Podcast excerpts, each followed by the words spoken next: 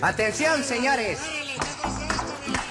Vamos a trabajar, chumín, animal del demonio. Sal de tu agujero, maldito animal, ¿dónde te has metido?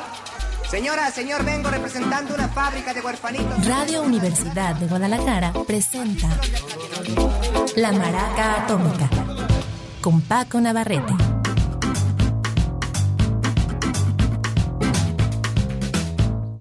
¿Qué tal? Muy buenas tardes, bienvenidos a La Maraca Atómica. Estamos cerrando una semana de rolas de 1973, grandes álbumes que eh, cumplen medio siglo y a veces me confundo, digo rolas y a veces álbumes, pero en realidad lo que he querido es presentar esta semana discos, álbumes y el lunes voy a presentar algunas, digamos, rolas sueltas, algo de pedacera. ¿Por qué? Porque si bien es un eh, año que fue pródigo en, en, rolonones, van a ver el lunes, eh, no necesariamente pertenecen a grandes discos.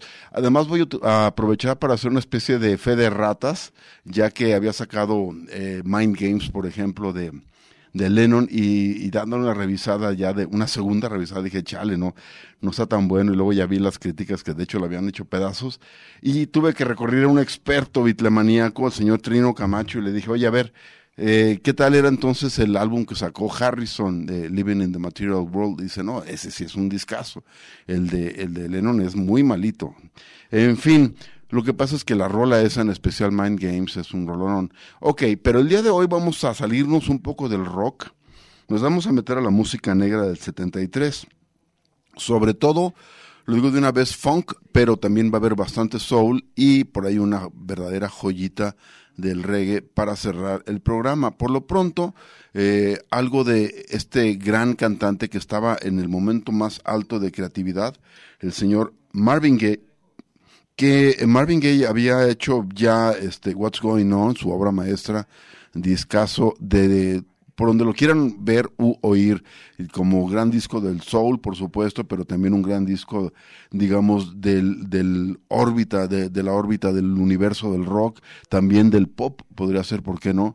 Pero eh, después saca en el 73 un álbum titulado eh, Let's Get It On, que es donde deja un poquito al lado las preocupaciones sociales y regresa a algo que sabía hacer muy bien, una música cachonda, lánguida para la seducción o para el momento de estar verdaderamente cerca, estar juntitos. Let's Get It On es eh, el nombre de la pieza y el nombre del álbum también. Y de ahí quiero presentarte una pieza que se llama Come Get to This para dar inicio a la maraca atómica. Bienvenidos.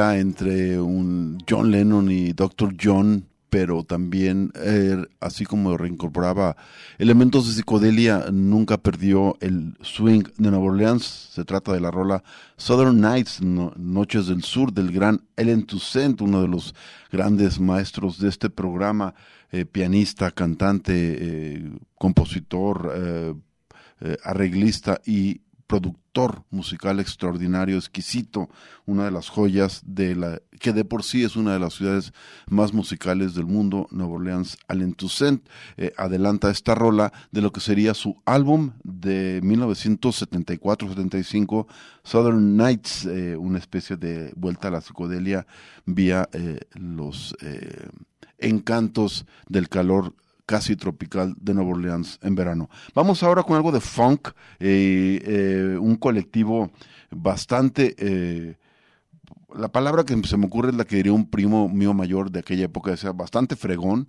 porque Funkadelic es un era tal cual un colectivo medio informal y muy líquido, no, muy poco rígido comparado, eh, por ejemplo, con lo que había estado haciendo el, el padre del nuevo funk entonces, que era eh, el señor James Brown. Eh, este colectivo, de hecho, resultó una especie de oasis para algunos músicos que habían tocado con él por ejemplo, el gran eh, Bootsy Collins, que salió disparado de la jerarquía y la rigidez casi militar de la banda de James Brown para refugiarse con este em, grupo, por así decirlo, muy informal de músicos, comandado de manera muy benigna por el locochón eh, chiflado de George Clinton.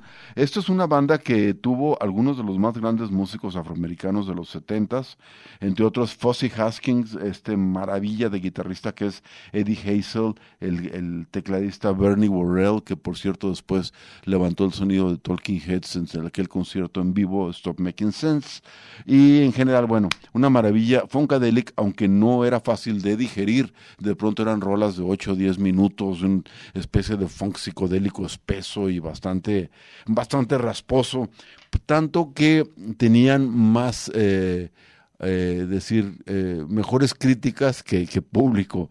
Y entonces fue cuando este hombre decide darle un giro un poco más hacia la pista de baile y más accesible, que fue Parliament, aunque eran casi los mismos músicos o los que andaban en un proyecto u otro. De hecho, el momento se llegó a llamar Parliament Funkadelic porque los conciertos los hacían con ambas facetas. Funkadelic saca en este año 1973 un discazo llamado Cosmic Slop y ahí está incluida, por supuesto, la pieza que lo titula el Cosmic Slop de Funkadelic 1973 en la maraca atómica.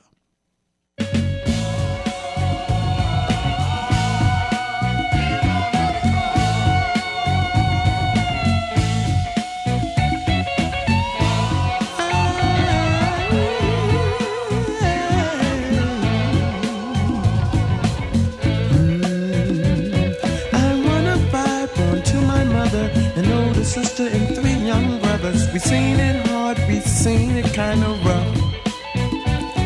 But always with a smile, she was sure to try to hide the fact from us that life was really tough.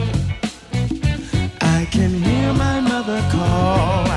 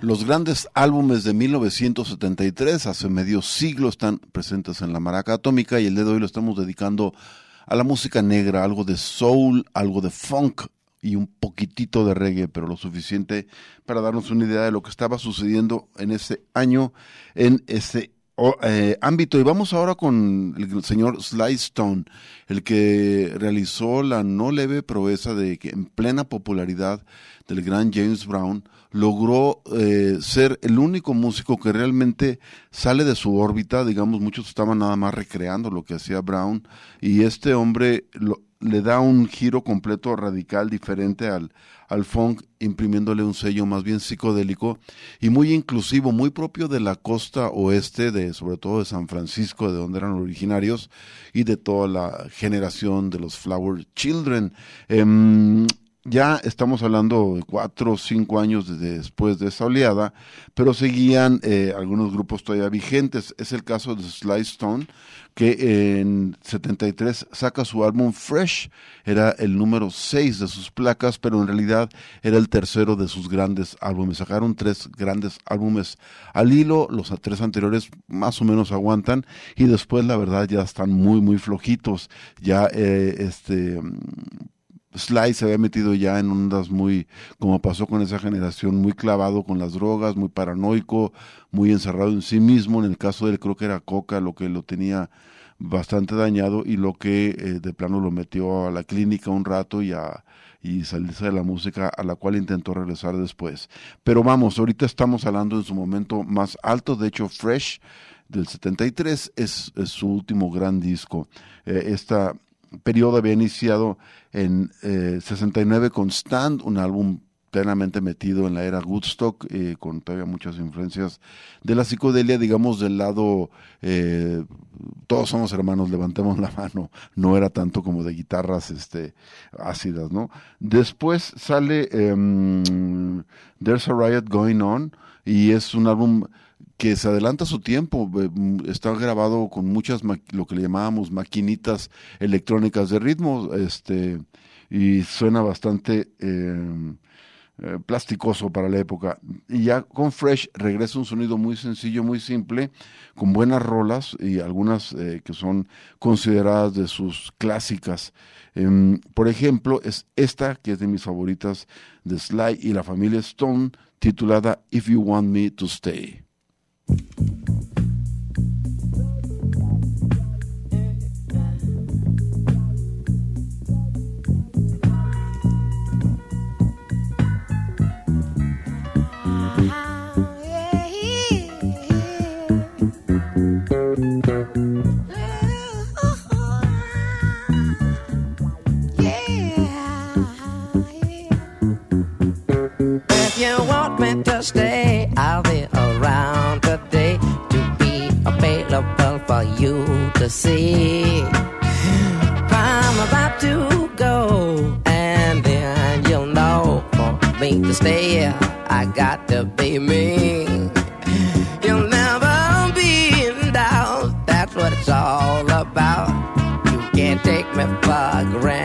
smile. Calvin Grace, I'm gone. Forget reaching me by phone because I promise I'll be gone for a while. Mm, When you see me again, I hope that you have been the kind of person that you really are now.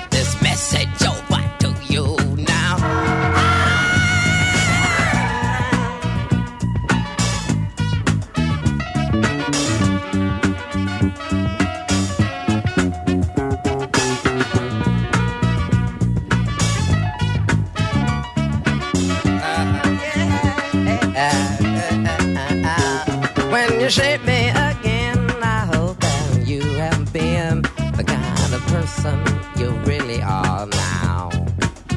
I'll be so good. Oh, I wish I could get the message over to you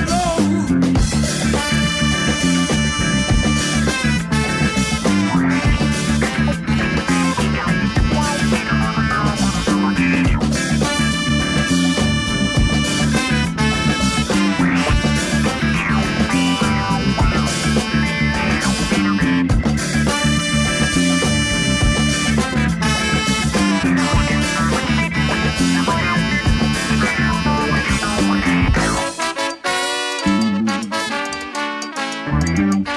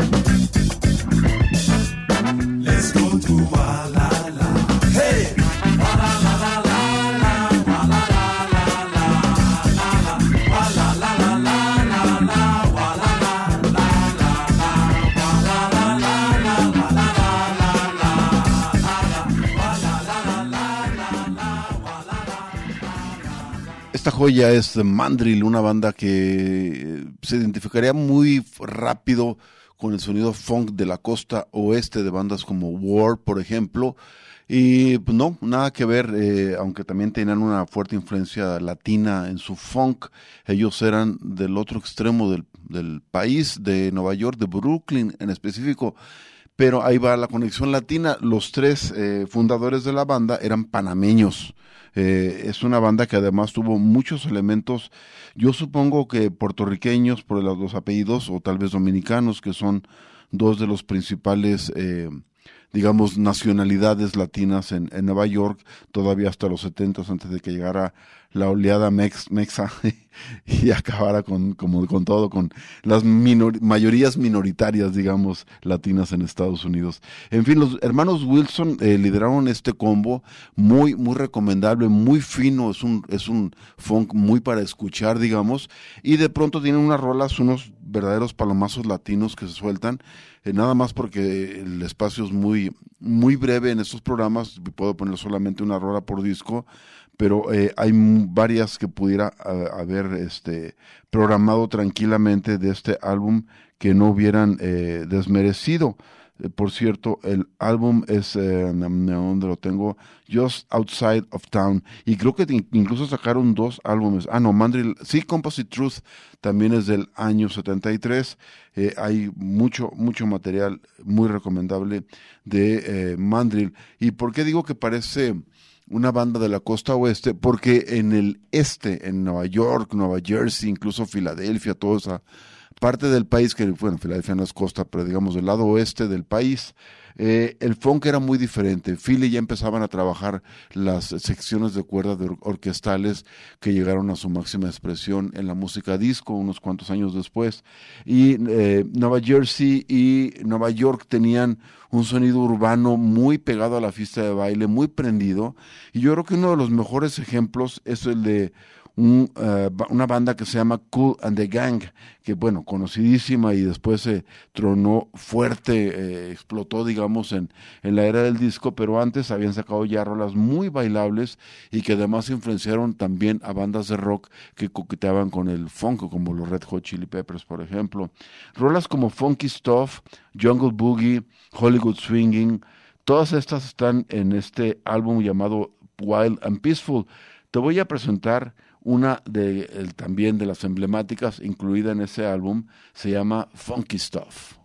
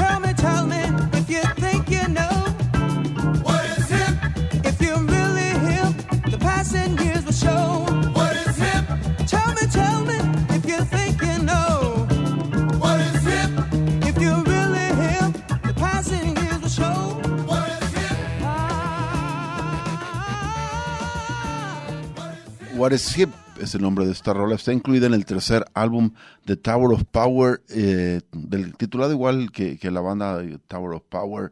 Y es um, un magnífico ejemplo de lo que platicamos hace rato del, del funk progresivo. Es la otra gran banda junto con Mandrill que eh, hacían este tipo de piezas largas que iban mutando constantemente siempre sobre una base netamente de funk y ellos vienen, eh, la Torre del Poder venía del este de la bahía de San Francisco, en específico de Oakland, una comunidad de eh, clase obrera eh, con una añeja colonia afroamericana y también otra y muy mezcladas, a veces en conflicto y a veces en armonía de México americanos. De hecho, la banda es fundada por Emilio Castillo, de ascendencia latina, y siempre tuvo mm, músicos tanto blancos, negros, latinos de tocho y es por eso que todo este sonido tiende uno a relacionarlo más con la costa esta, tanto por ellos como por la banda Angelina War, que bueno, eh, eh, hicieron leyenda, aunque ya platicamos de Mandrill. En fin, es una gran banda Tower of Power y eh, están en este momento en su, en su cúspide con el álbum así titulado What is Hip y también hay otra rola que viene incluida ahí. Dudé en poner cualquiera de las dos, pues una maravilla. La de Vacuna del Alma, Soul Vaccination, no que ver el, la traducción, pero en fin, a veces así se estilaba decirlas. Y vamos ahora con quien, ah, pues los Temptations, una banda ya añeja que empezaron haciendo un soul eh, melcochoso, lacrimógeno, y después los toma bajo su mando el productor y arreglista, eh, ay, ay, se me olvida, el, de, el de eh, oh, eh, Norman Whitfield, creo, sí, claro, Norman Whitfield, se me va, el, se me borra el tape, pero bueno, en el 73 tiene una, eh, una producción los Temptations que se llama Masterpiece, o sea, obra maestra, y no se refería precisamente a ellos, sino que este hombre, después de varios éxitos, tiene cinco o seis años haciendo una especie de soul psicodélico bastante eh, experimental, pero al mismo tiempo muy, muy logrado, muy, celebrado en términos de popularidad y ventas, y el ejemplo clásico es Papa Was Rolling Stone, que recién había salido. Este hombre se da la ventaja y dice, no, ahora voy a hacer mi obra maestra, y empieza a, grabar rolas con ellos. Por ejemplo, hay una que dura como 11 minutos, de los cuales solamente tres son cantados y todo lo demás es un es un regodeo de, de, arreglos instrumentales, la verdad bastante logrados, pero son 14 minutos, como diría el, el argentino, muy bueno, largo, pero bueno, eh, eh, hay cosas, eh, vale la pena definitivamente escuchar este álbum para, para disfrutar este regodeo de un gran maestro arreglista, Norman Whitfield, acompañado, ahora sí que los que deberían ser estilares, los cinco cantantes de los Temptations. Aquí va un ejemplo para tener una idea de qué estoy hablando. La pieza que es de sus clásicas, Low of the Land.